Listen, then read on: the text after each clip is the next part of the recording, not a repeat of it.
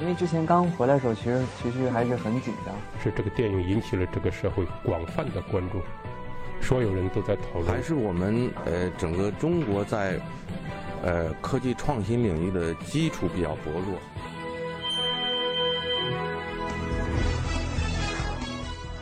影响有影响力的人，中国新闻周刊。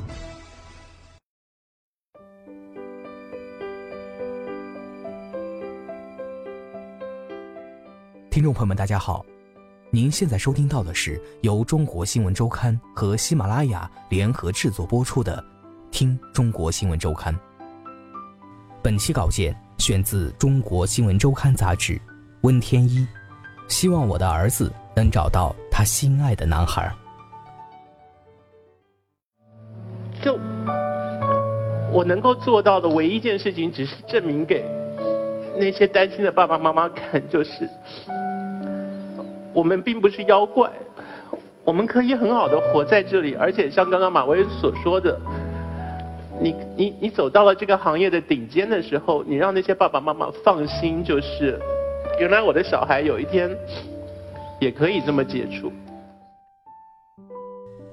南国夏日，一幢位于广州市中心的居民楼前，邻居们讨论着菜价，小孩子四处嬉闹，大声唱着歌。在这幢楼的二十四层有一间办公室，推门进去，你会发现，与普通住户家不同的是，那里面插满了彩虹旗，而书柜中也摆放着大量与同性恋或者心理学相关的书籍，在显眼的位置，一幅复印的书画作品夹杂其间，上面印着这样一句话：“长路漫漫，此刻即未来。”这是同性恋亲友会的办公室。他的创办者之一、执行主任阿强正在与工作人员讨论即将在游轮上举行的同志亲友恳谈会的详细流程，而一群网名为“小亮妈妈”“小涛妈妈”“花开妈妈”之类的家长志愿者也定期聚合在这里，策划着一些公益活动的项目事宜。而早在几年前，在他们的儿女尚未正式出柜之前，这些家长对于同性恋几乎可以说是一无所知。二零一七年五月二十号，一个因为发音类似“我爱你”而逐渐从网络上流传开来的非正式节日，有人会选择在这一天表白，有人会邮寄鲜花给心爱的人。每年的这个日子，在中国很多地方都会有人自发性的组织一些大规模的相亲大会。以期待爱情的降临，而这一天，这几位阿姨来到了位于上海市人民广场的相亲角，与别的父母撑着遮阳伞、手拿打印出来的孩子简历所不同，这些妈妈在公园一角的空地上摆出了一长溜彩虹色的雨伞，并且手举纸板，上面写着：“希望我的儿子能找到他心爱的男孩，我爱女儿，我也爱女儿的他。”我为我儿子、女儿找靠谱的男朋友、女朋友等等，这样的场景被路人随拍发到了网上，引起轩然大波。甚至有网友带着善意调侃：“即便你是同性恋，你也免不了被你妈逼婚。”然而，事实上，这次自发活动的倡导者之一、同性恋亲友会的资深志愿者小涛妈妈，根本就不需要为自己的儿子相亲。他的儿子早已经拥有了承诺相守终身的伴侣，早在2015年，他们就已经在美国正式注册结婚了。我并不是真的为了给儿子找对象，而是表现出一种姿态，让社会上能够看到同性恋人群，知道这些孩子并不是病态，更不是赶时髦。小涛妈妈对中国新闻周刊这样解释道。但七年前的她。并未如此开通。二零一零年，小涛正式向母亲坦白出柜。那年他二十八岁，他的父母已经在我儿子究竟为什么不交往女朋友的担忧与猜测中度过了好几年。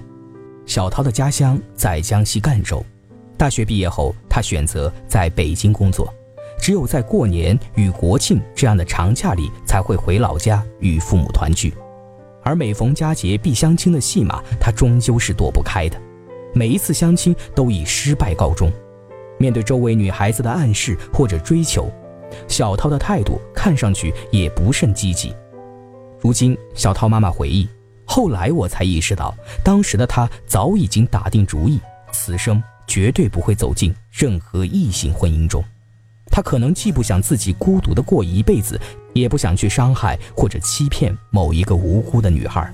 她只是一直在纠结，究竟怎样开口来告诉我。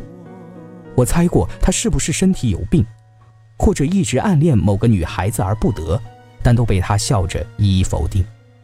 直到有一次过年，小涛妈妈用上了一句中国式家长的杀手锏：“如果你不告诉我原因，妈妈将来有一天离开了，眼睛是闭不上的。”但随后他又添了一句：“只要你有一个理由，妈妈都会理解。”也许是父母充满了压力的爱与关怀，让小涛正式决定说出真相。过完年，他回到北京，断断续续想了很多沟通方式。比如写信或者与母亲 QQ 视频，但每一样都被他随后推翻。最后，他对母亲说：“来北京一趟吧，就当是旅游。”在儿子位于天通苑附近的出租屋内，母子俩有生以来第一次面对面的触碰了这个话题。“儿子，你究竟有没有喜欢的人？”母亲问。“有。”儿子干脆地说。“那这个女孩现在在哪里？她是做什么的？”你凭什么一定认为她是女孩呢？儿子的这句反问让母亲猝不及防。那个瞬间，我懵了。我想，糟了，儿子也许是喜欢上了某一个已婚的女人，因为在当时小涛妈妈约定俗成的概念中，既然不是女孩，那一定是一个已经有着很多生活阅历的女人。但他没想到。儿子接下来的话更让他觉得是晴天霹雳。他是一个男孩子，小涛说，语气平平，很淡定。母亲哭了。为了这次出柜，小涛已经准备了将近半年的时间，也预备好了大量的影音或者书籍资料，试图帮助母亲了解同性恋。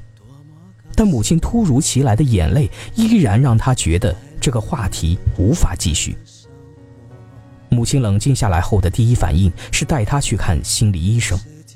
当时我怀疑是不是工作压力太大，导致儿子恐婚了。随后又想，即便现在喜欢男孩子，但感情也是可以培养的。他甚至想起了自己年轻时候看过的电影《李双双》，里面的仲星火与张瑞芳不也是先结婚后恋爱的吗？但儿子一一击碎了母亲的假想。他告诉母亲：“假如你带我去看心理医生，你会发现，心理医生关于同性恋的知识可能还没有我懂得多。”随后，他对着一脸惊慌的母亲说：“妈妈，我打一个比方告诉你，假如现在有一个美女站在我面前，即便她什么都不穿，我也毫无感觉，这是天生的事实，改变不了。”话说到这个地步，我理解他了，但心里觉得非常非常难过。小涛妈妈回忆道：“但儿子是同性恋这个事实，远远超越了他的知识储备与前半生的人生阅历。不都说男婚女嫁，异性相吸吗？